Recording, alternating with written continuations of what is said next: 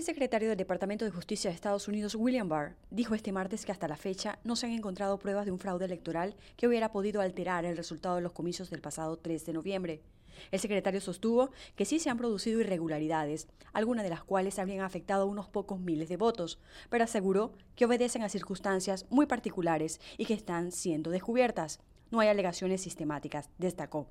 Por otro lado, el presidente electo de Estados Unidos, Joe Biden, aprovechó este martes el anuncio oficial de su equipo económico para presentar a la nación su estrategia para hacer frente a la crisis financiera que sufre el país que ha sido golpeado duramente por la pandemia, una visión que pone a la clase media en el centro de la recuperación.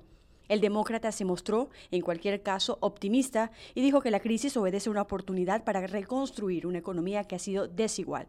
Por ello, advirtió del riesgo de una posible recuperación y destacó la importancia de la clase media y trabajadora como la columna vertebral de la economía estadounidense.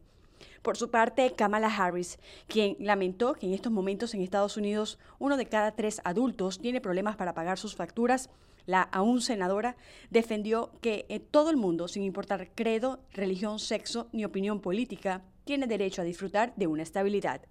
Desde Washington les informó Sofía Pisani, Poste América.